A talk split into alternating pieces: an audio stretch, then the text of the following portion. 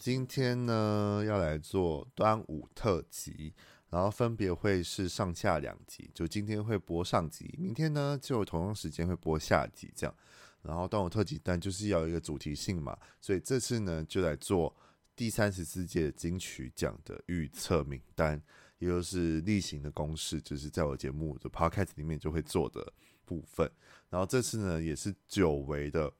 快两年的时间独自 solo。节目，对，就是节目。其实，如果从一开始就注意我的 podcast 的人的话，应该知道前大概两三集吧，都会是我自己一个人聊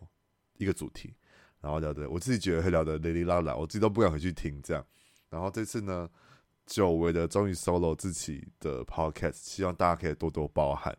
好，那废话不多说，我们就来进入一下这次今年。二零二三年第三十四届金曲奖的，呃，算是预测名单。但预测名单之前，我们先来讲一些分享，跟大家分享一下懒人包好了。然后这资料呢，就是从 Vogue 的网站来收集资料给大家的，然后跟大家分享一下，就是所谓的金曲奖今年是什么样的主题，然后时间、地点啊，或是里面一些可能活动内容的部分。好。然后今年呢，终于很开心的，就是又回到了台北举办金曲奖，然后一样在台北小巨蛋，时间会在七月一号礼拜六下午五点会有星光大道，然后一样晚上七点就会有颁奖典礼，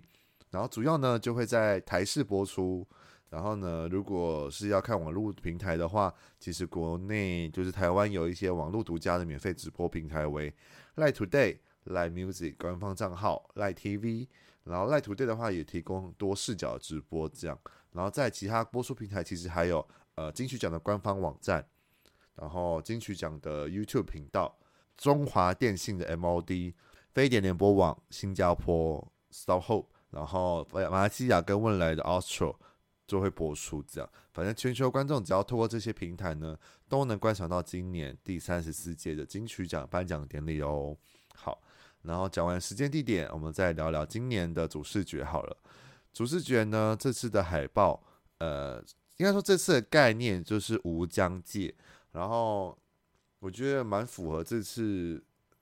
各个评呃各个奖项的入围名单，因为我后来听下来之后，觉得好多奖项里面都不只单单可能一个语言，那个语言可能甚至有到三个语言，或者是不同的曲风。去融呃去入围在一个奖项里面，那这个无疆界就很符合，我觉得就很相呼应啦。这样，而这次无疆界的主题呢，就这个设计是我自己也蛮喜欢的一个设计团队，叫做白辐射影像，去担任这次的典礼视觉统筹。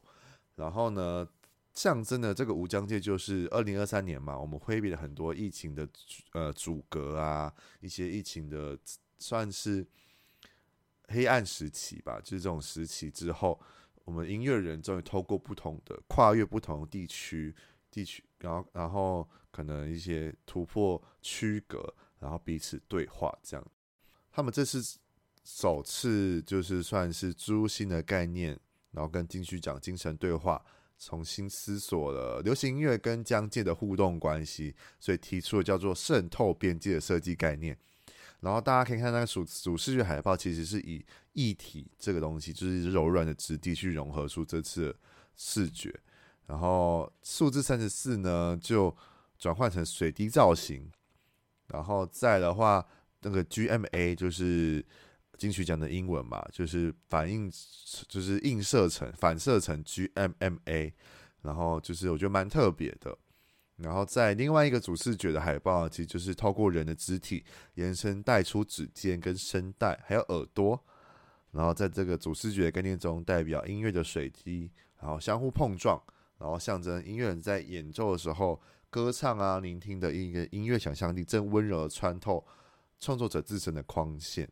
我觉得蛮美的啦，就是那个那个主视觉海报出来之后，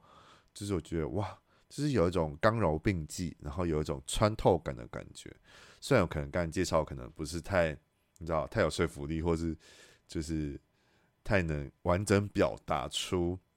海报或这次概念的想要表达的东西。但如果大家有空的话，都可以去看看，就是海报主视觉。就蛮有设计感，而且很厉害。然后大家如果有兴趣的话，其实白肤色影像他们就有很多不同的视觉设计创作或平面设计创作，大家都可以去搜寻看看他们。我觉得你可以得到一些你知道美感的提升，我觉得很棒。这是我自己很喜欢他们的其中一个原因。这样好，再的话，金曲奖嘛，一定会最先期待是主视觉以外，再就是今年主持人是谁。今年金曲主持人呢，就是我们的韦礼安。我自己看到的时候就蛮惊喜的，就想说，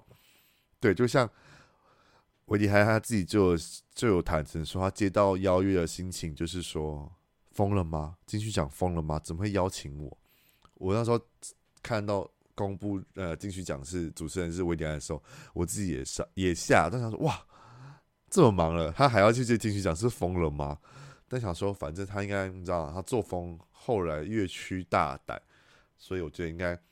在金曲奖里面应该会有不一样的碰撞，所以我自己蛮期待的。这样，然后再呢，最让我这更惊喜的就是金曲奖的红毯主持人，也是大家也都会去注意到的其中一个重点。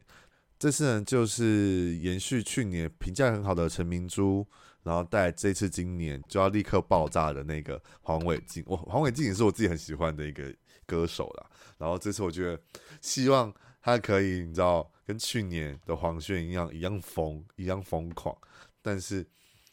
这两个疯狂又不一样，我觉得这两个 就是如果又加在一起的话，我觉得会很可怕。我也觉得我就会觉得应该那个画面会很失控。但我觉得黄文静很好的一点是他可以搞笑跟认真。可以调配的非常非常的好，然后不管他是在于于白的你知道表现，或者是可能在他自己直播上，虽然有时候真的很很真实、很 real、很搞笑，但是他有时候该认真的时候，我觉得他其实是一个非常认真的艺人跟歌手。所以其实这次明珠跟韦静的合作，我自己蛮期待他们会在。红毯的星光大道会有什么样的碰撞？因为毕竟他们在去年其实就有合作过，就是去年有后台访问，就是 GMA Hit 荣耀金曲三十三合作过，所以我觉得他们的性默契应该蛮好的啦。所以我觉得期待他们这次在星光大道会碰出怎么样的火花。好，在讲完主视觉主持人跟红毯主持人之后呢，入围名单我们就待会也会一起公布。然后这次现在分享一下其他就是表演阵容的部分。这次其实已经有发布出来的表演阵容，其实就是这样。呃，金曲歌后，去年的金曲歌后蔡健雅，然后今年有双双入围的马斯卡跟葛西瓦会合作，然后之前有入围过的呃神棍乐团，然后跟最近在大嘻哈时代就是崭露头角的饶舌歌手 YAP 这两个也会一起合作，所以其实蛮期待。就是华语，就是呃蔡健雅的主曲，还有跟马斯卡、格西瓦他们两个的原住民语的歌曲，然后跟神棍乐团还有亚皮一起做的客语合作，我自己觉得真的是无疆界，我必须要做，真的是无疆界，每一年都在有这个各个多元的语言合作跟表演，我觉得是非常非常美好，我觉得这件事情真的是非常美好，大家其实都。一定要好好花个时间坐下来，或者是好好的，你知道，揪个朋友一起，在晚上，就是七月一号晚上一起来听听这个音乐盛会。我觉得是一个非常美好，可以洗涤身心、然后疗愈身心的的一个活动。这样子，对，好，再来呢，就是讲完了目前有发布的表演阵容以外，我们还要再聊聊颁奖嘉宾好了。这次的颁奖嘉宾其实蛮多的，然后就包括很多我自己最特别的、最喜欢，呃，也不是最特别，就是最最期待，其实就是蛮多，像是，呃，这是刘家凯，就是以新的 K 六身份就是出道嘛，算是出道啦，就是他自己也会颁奖当颁奖嘉宾，然后还有黄宣庆的黄宣，然后王若琳，就是很久没看到的看到了王若琳。然后像艾怡良也会一起当颁奖嘉宾，然后血肉果汁机我自己很期待，然后李心洁哇，好久没就是看到李心洁了，他之前有出音乐作品，我自己也蛮喜欢的。然后在像去年一些入围的人啊，或者得奖人，像呃彭佳慧、黄妃、熊仔、蔡健雅，或者是萧君田、萧敬腾、戴佩妮等等的，都会有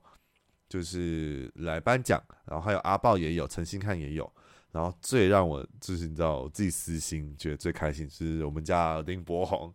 林柏宏这次也会担任金曲奖的颁奖嘉宾，期待他会颁出什么样你知道 颁奖的部分。对我，对应该对，因为现在还没有公布谁颁什么吧？对对对，反正我自己蛮期待的。然后呢，还有最特别这次还会有，因为毕竟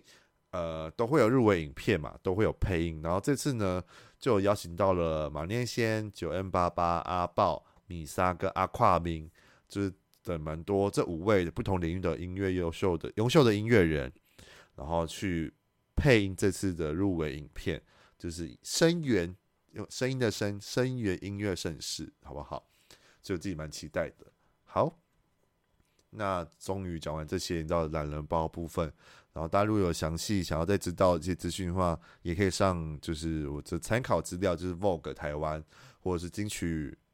的 IG 或者是呃官方网站都会有，就是在更多详细的资讯，或是之后就是越靠近入呃越靠近颁奖典礼，就应该会发布更多不同的消息，这样子对。好，再来呢，就是我们就来聊聊这次的入围名单，哇。我每次我这次在选入围名单的时候，真的是一个头两个大，我觉得好难。虽然每一年都很难，但是这次真的是仔细再去听很多东西的时候，就是好多细节哦。大家这次真是使出全力耶，就是大家在疫疫情在家做的东西，真的是很多好多内心的东西要跟想跟大家分享的的感觉。我自己感觉的，我自己感受是这样，这样没对。好，那上集呢，其实会先讲一些技术性的东西，然后下集就会讲比较个人的或者是专辑的这样子。所以今年呃，今天的话就会先来讲聊的是最佳 MV 奖、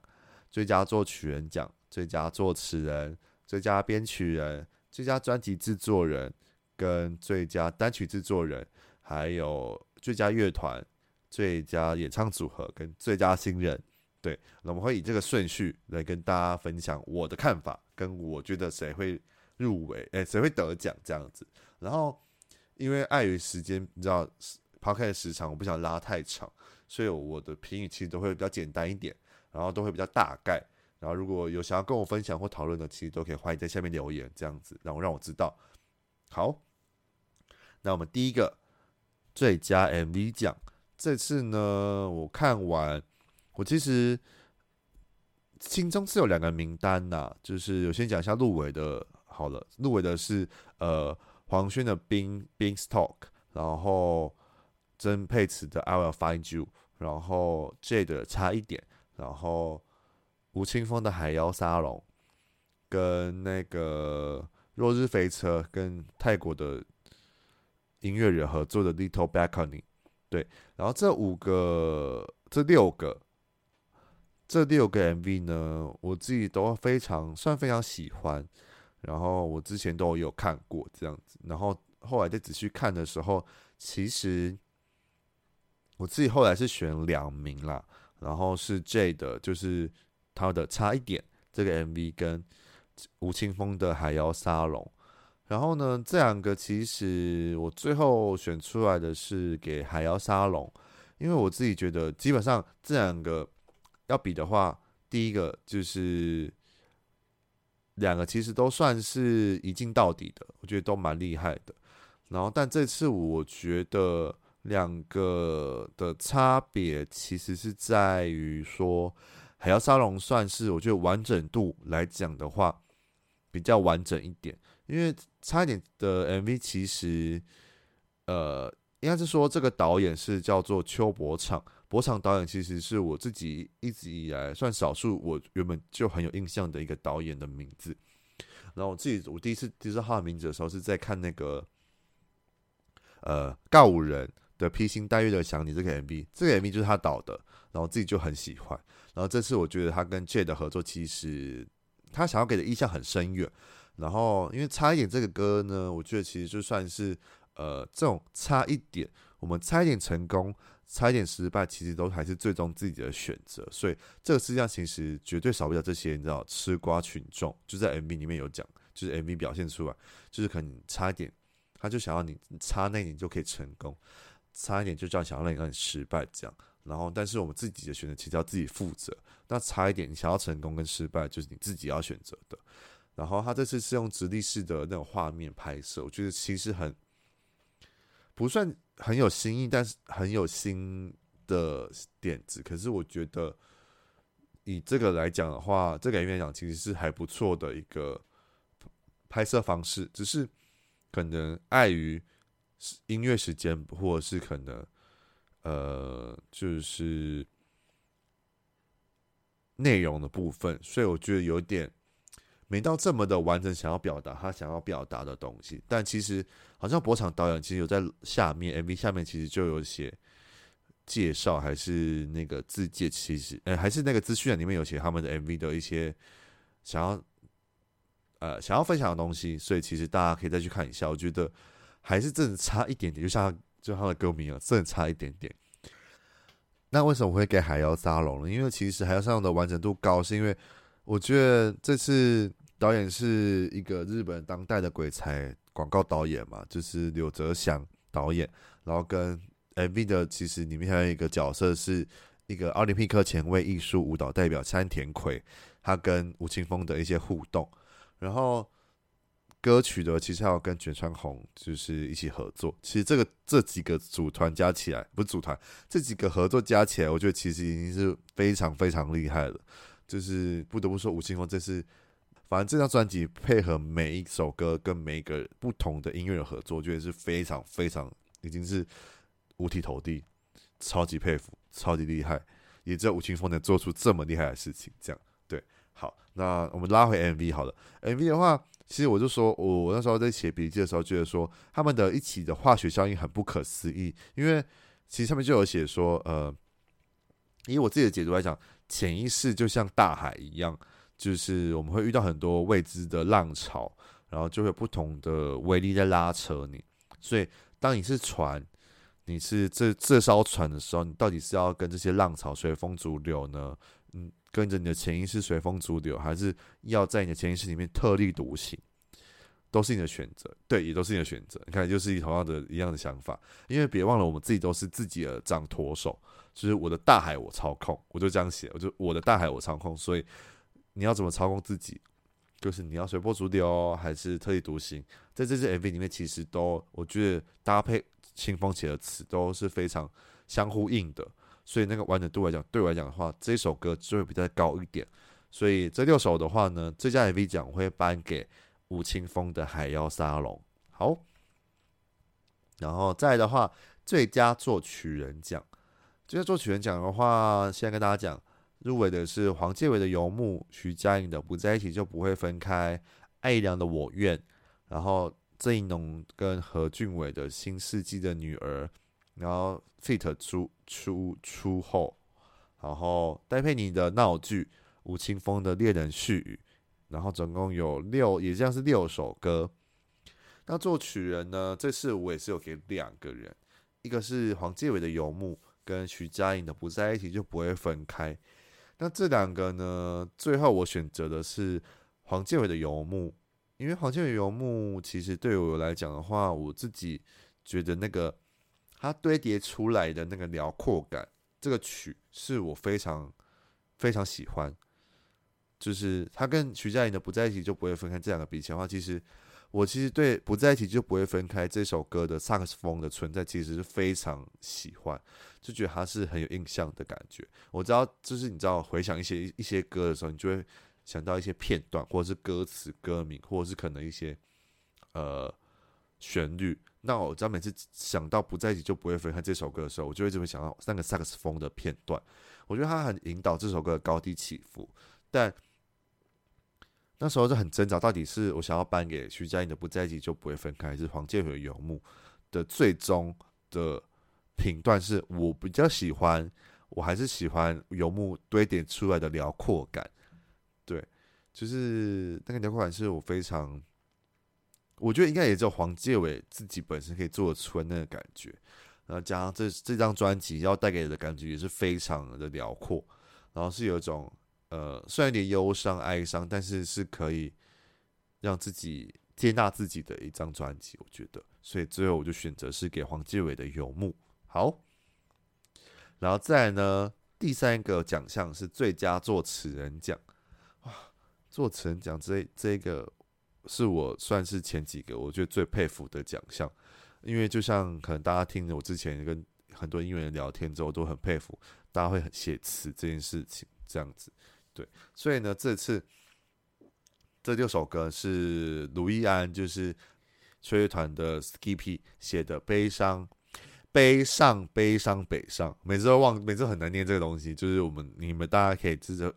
待会可以再听一下我们跟我跟吹乐团的的访谈，我们在聊这个是这一这这这一首歌的时候，都一直会卡词这样。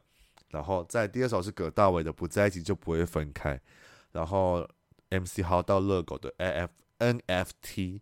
然后郑一农的人如何学会语言，feat. 抽木抽抽抽号，就是好，就是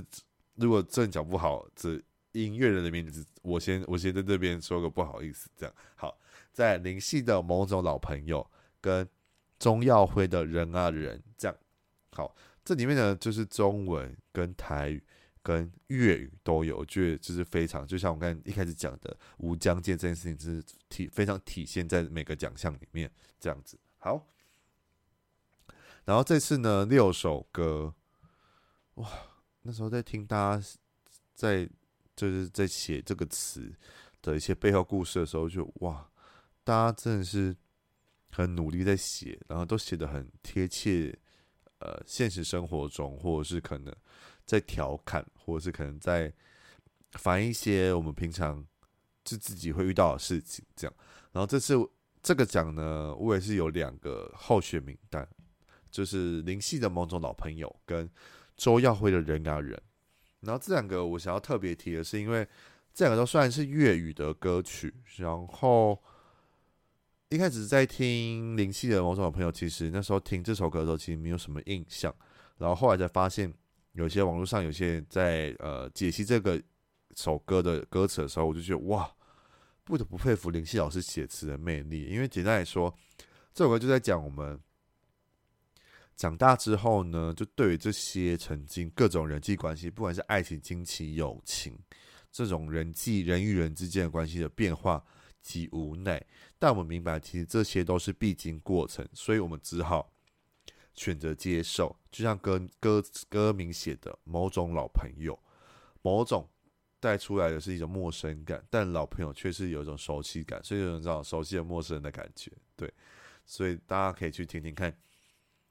这个歌词到底写的东西是什么？我觉得非常的，就是无奈，但是又很贴切。我跟你讲，贴切我们每个人会发生的事情。然后另外一个我想要推荐的就是周耀辉的《人啊人》，然后唱的是陈奕迅哦。然后上一首林夕那个某种朋友唱的是林嘉谦，对。然后呢，周耀辉《人啊人》这一首歌呢，其实我觉得这首歌蛮符合最近你知道演艺圈这种呃，不管是性骚扰啊，或者是 Me Too，或者是一些你知道可能 YouTube 或者这些前辈们爆。爆爆炸出来的一些所谓的可能潜规则，或者是一些这些以 Me Too 发展出一些不同支线的东西的事件，然后就是我觉得我自己也想要表达一下想法，是简单表达就好了。我就是用这个歌词，就这这首歌的歌词来表达。我觉得就像他们，就像歌词写的，几多种好人，几多种丑人，从万事望众生。谁明谁明白，谁明白过所有人啊人？因为这边的意思是写说，人其实不要只看表面。谁出生先，谁出生到现在就是个好的人。何况我自己觉得，好人在别人的故事里面也有可能成为坏人。对，所以其实这就是我对于这些叫演艺圈发生这些看法。然后这首歌也写得非常之好，但是。如果要我这两个选谁可以得奖的话，我自己会喜欢林夕老师写的某种老朋友，因为我自己觉得我自己个人比较喜欢隐晦一点的歌词，因为越隐晦的歌词越可以让我们自己去思考出很多以我们自己为出以我们自己为出发点的一些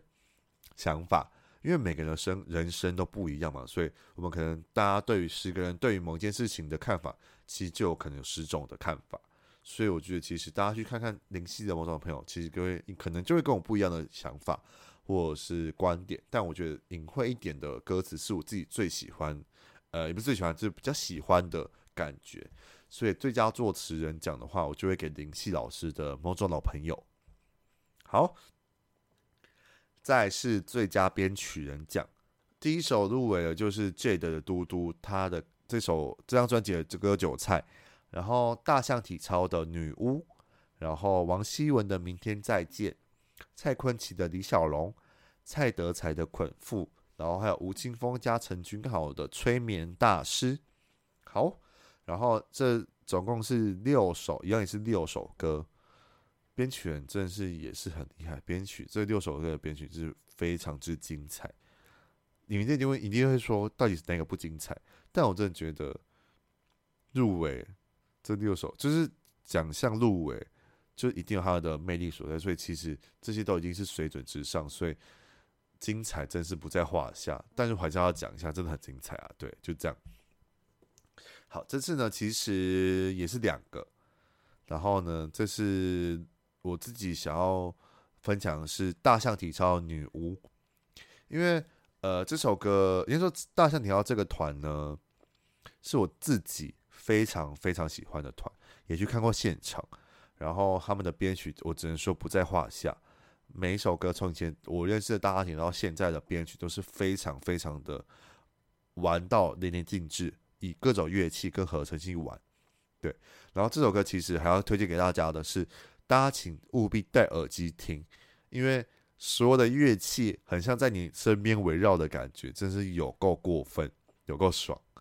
听起来超级非常的爽。所以大家去听这张专辑《梦境》，然后或者是这个首歌《女巫》的时候，记得戴耳机听，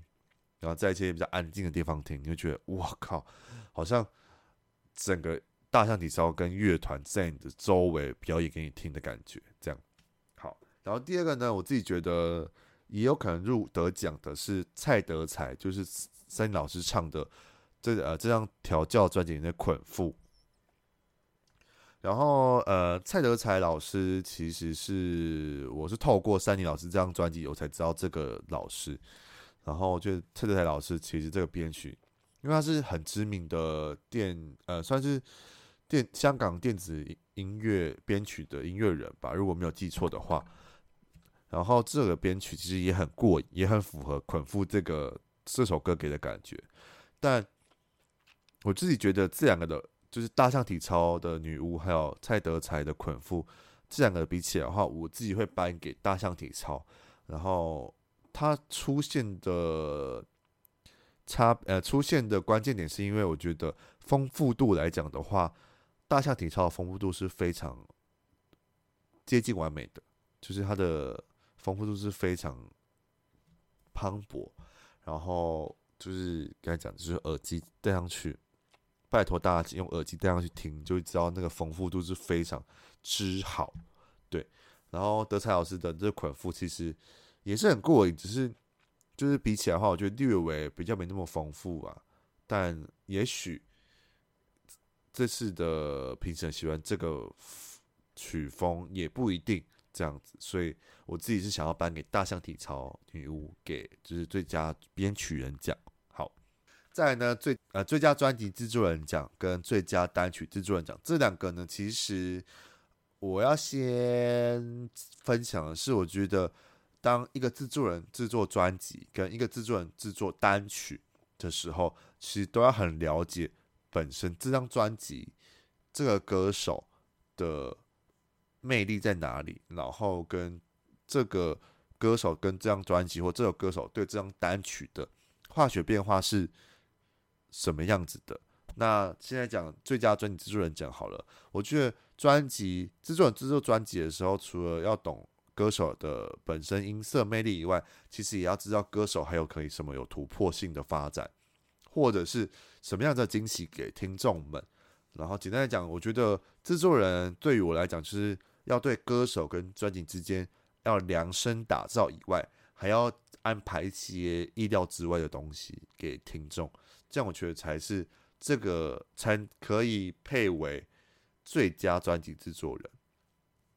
虽然这次入围的六张专辑的制作人都是非常厉害的人，我自己也都很很很就是欣赏。然后是徐佳莹跟加陈君豪的《给》，陈建奇的《明示》，然后邓紫棋加宫格的《启示录》，还有柯智豪的《边缘转身术》，然后海大富的《Lucy》，然后吴青峰加陈君豪的《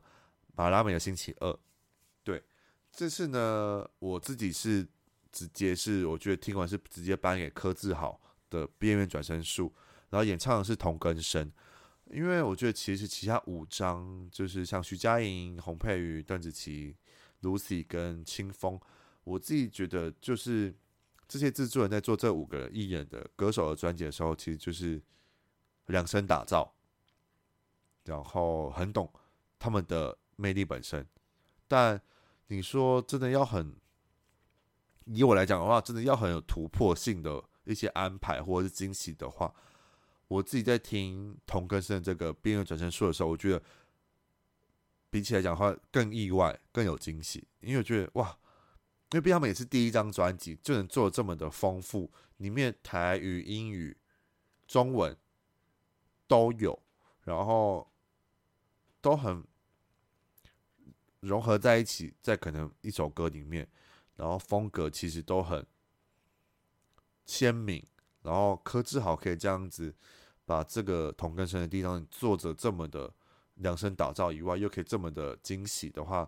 我觉得是不愧是可以当最佳专辑制作人奖这个奖项啦。对，但这张专辑真的推荐大家，就不是但就是这张专辑推荐给大家去听听看，真的会让你们蛮意外。我自己听的时候觉得哇哇。我自己就有这，你知道这个这个感觉一直出现，哇，他说哇，这这张专辑会太厉害了吧，太屌了吧，就是完全没有想到，我一直也会以为，就是因为他是台语专辑嘛，我就觉得好像说你可能就是比较可能新潮一点，但是没到这么前卫。但这张专辑非常的前卫，大家可以去听听看。然后详细的话，我们也会在下一集去聊聊他其他的部分，因为他毕竟还有录过其他的奖项嘛，对，我们会再聊聊这样子。好。再是最佳单曲制作人奖，这个部分呢，就是刚才讲的嘛，就是制作人要了解这首歌跟歌手的化学变化，然后这些歌听下来之后呢，我现在讲讲好了，入围的有陈君豪，然后游牧，然后陈建章变身，嘟嘟跟周以敦的 Telephone，韩立康的影子 Shadow，然后 Fit 九 M 八八然后周汤豪，然后跟 J c h o。的比利比利卡里嗨，林强、辞修、钟维宇的时尚，惊叹号，Joanna Wang 跟 Adam Lee 的 Tina 好数对，就这七首歌，哇，对了，这这次入围至少都六个七个，我就觉得哇，真的很难选，我觉得平时这样搞死自己吧，对，好，然后这次呢，我自己也是很直接性的，直接颁给了周汤豪，因为我觉得。我觉得这些听起来，这些歌听起来，我就觉得也许是周汤豪跟比利的母女有一种默契。然后我觉得周汤豪，周汤豪把自己身为儿子的爱，跟他身为制作人的你知道专业一并的发挥到一个极致，也很能感觉得到比利在这首歌里面玩的非常愉快。因为像可能其他呃陈君豪的游牧。然后可能韩立康的影子 Shadow，或者是林强跟持修，虽然林强跟持修的组合让我非常惊喜，我自己也很喜欢林强他做的音乐，然后持修的风格，然后跟钟伟宇的合作，我觉得非常的，我自己也很喜欢。然后这几首歌，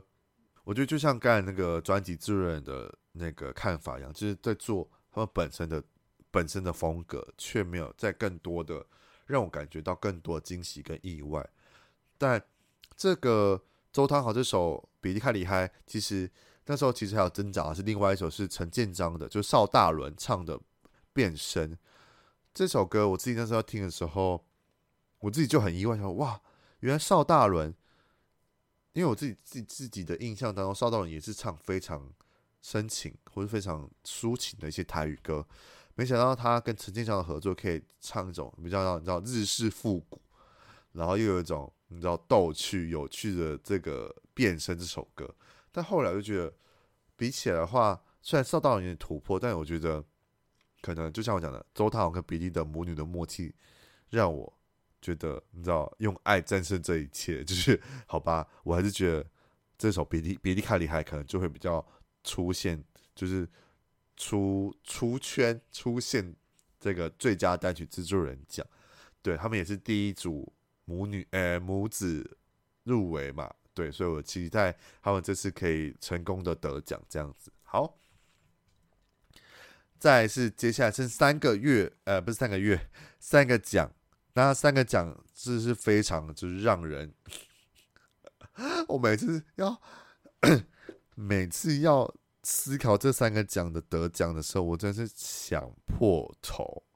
然后这三个奖是我自己最喜欢的三个奖，就最期待看到的三个奖，就是。除了男歌、华语男歌手、男华语女歌手以外，这三个奖是我非常自己喜欢的、最喜欢看到的奖啦。对，然后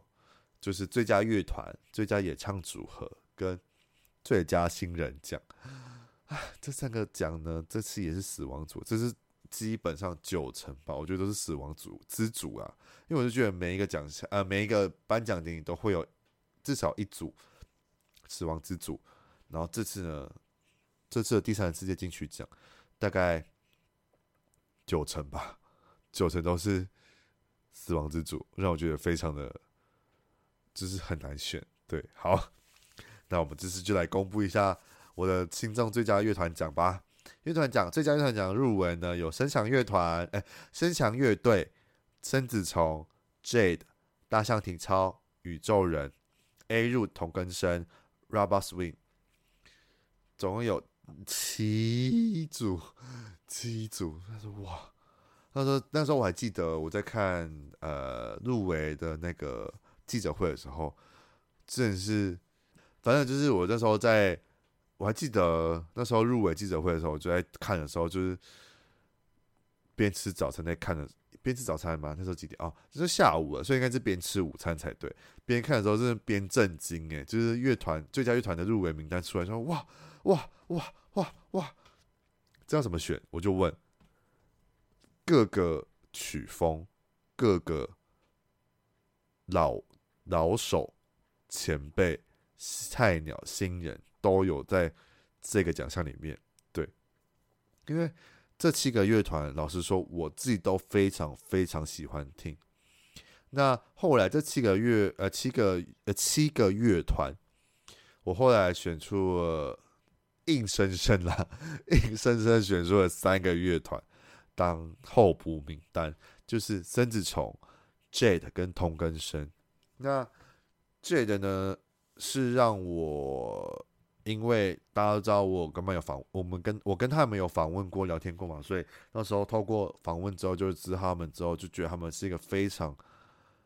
认真，而且。因为疫情的关系，从你拾起热情去做出一个我觉得接近完美的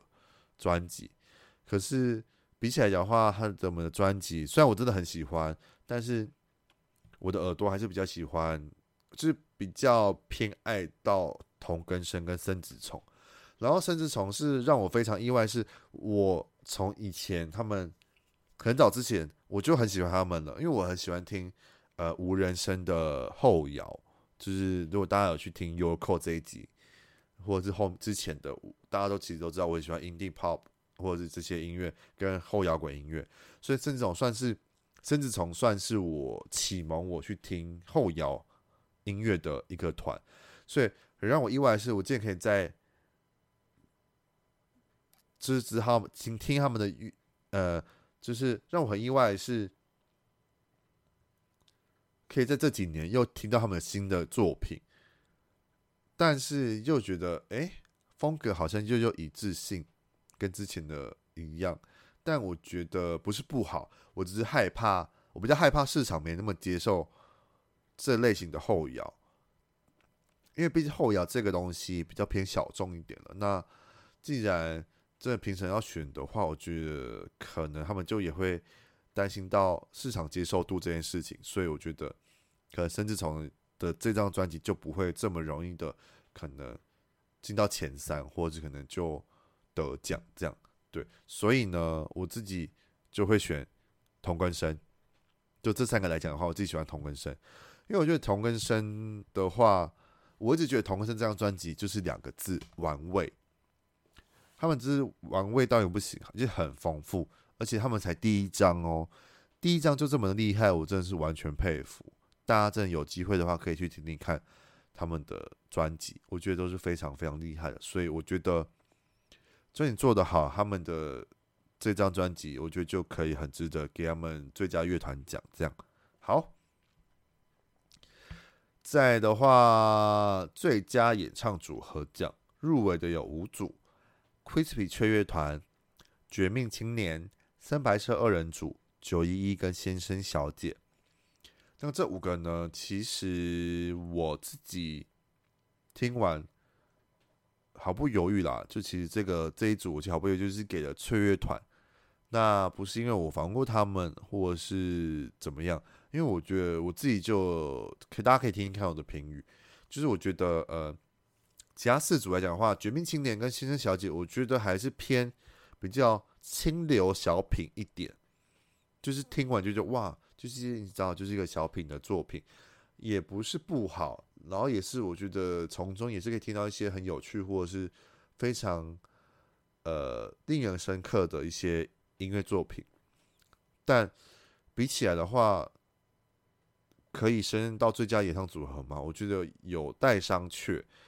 就是我觉得他们可以再多磨练一点，然后再让自己的风格或者是主题性可以再更多，然后或者是可以让我们再更知道说，哎，你们这个的演唱组合主要的是要走什么样的路线，然后或是想给人家的感觉是怎么样。然后再的话，其他九一一跟深白色二人组这两个的话，反而是他们因为太多经典的东西了，导致他们这两这两个乐团的这两张专辑。我觉得就没有到可以再突破之前的呃经典，就没办法再创另外一波高峰了。所以我觉得来讲的话，就比较可惜一点。但是我自己自己蛮推荐可以听去听深白色二人组的《逆火》这张专辑。我觉得他们重新这样子，我记得好像也是很久之后出的专辑吧。所以那个丰富度来讲的话，跟他们做的感觉来讲的话，其实还是有很厉害的地方，大家可以听听看。然后为什么会颁给 Crispy 雀乐团？是因为他们这次让我听到是真的把自己内心跟爱这一块挖的超级赤裸，在我们的听众面前，然后也有达到疗愈跟惊喜的结局，就是很秉持他们自己的风格以外，又可以突破他们前一张专辑，让我觉得非常的惊喜。然后大家可以去细细品味他们的曲。跟词有多么的疗愈人心，然后接下来呢，是我觉得最最最算是前三前二的呃死亡之组，每一年的死亡之组都会落在金曲奖，基本上死亡之组除了男歌手、女歌手以外，就是最佳新人奖，也是今天这一集的最后一个奖。然后最佳新人奖呢，入围的是洪佩瑜、芒果酱、Lucy、黄浩庭、贺、潮州土狗跟阿布斯，总共七个人要选出一个人，真的是哇，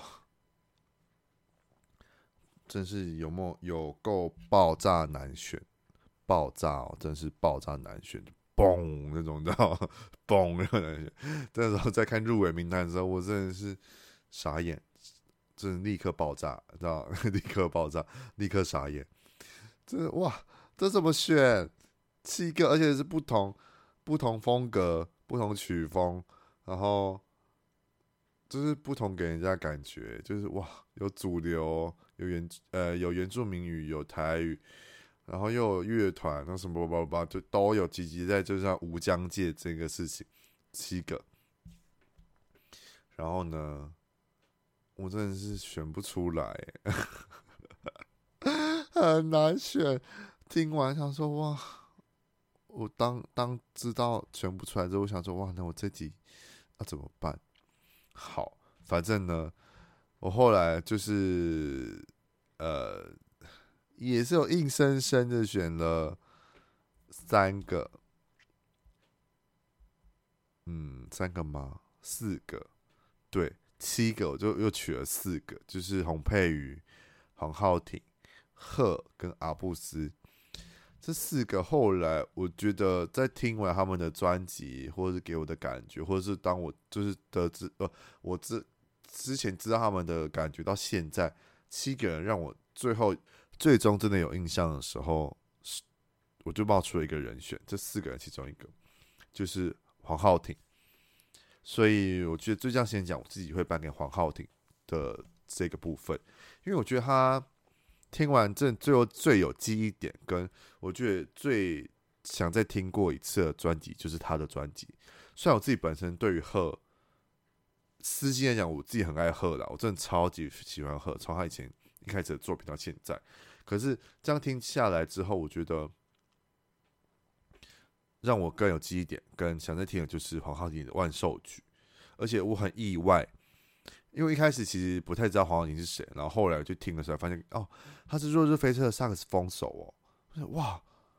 完全看不出来，而且完全感觉不出来他是《落日飞车》的风格，所以我很意外他的第一张专辑可以有这样子的感觉给大家，再加上他跳脱《落日飞车》的框架，也跳脱他呃这个音乐世家嘛，因为他的。呃，我那时候看资料说，他爸爸跟他阿公还是谁都是很厉害的音乐人，然后但他却可以将融会贯通之后有自己的风格，然后又是第一张专辑就跟同根生一样，第一张专辑就可以这么的厉害，这么的屌，这么的让人有记忆点。我觉得好了，如果真的要选的话，我觉得黄浩庭会是最佳新人奖这样子。对，好，那聊完这一集总共九个奖项。算是技术性跟一些团体奖都讲完了之后呢，啊，不知道大家对于这个我自己的入围名单有没有一些想法？啊，如果有想法的话，都欢迎底下留言。然后我们明天下一集呢，就来聊聊，就是非常难的一些个人奖项跟专辑奖项，好不好？然后期待一下。然后大家有什么想法呢？或者有什么部分想要？一起讨论的都可以欢迎留言，在各个不同的社群平台或是串流平台下面。然后我自己贴文也有整理了，就是今天就这一集九个奖项的贴文的图，大家可以去看一下。然后有有喜欢都可以分享这样子。那这一集我们就聊到这边，我们下一集端午节特辑下集第三十四届金曲奖预测的下集，剩下九个奖项。我们会再分享，然后我们下一集见，拜拜。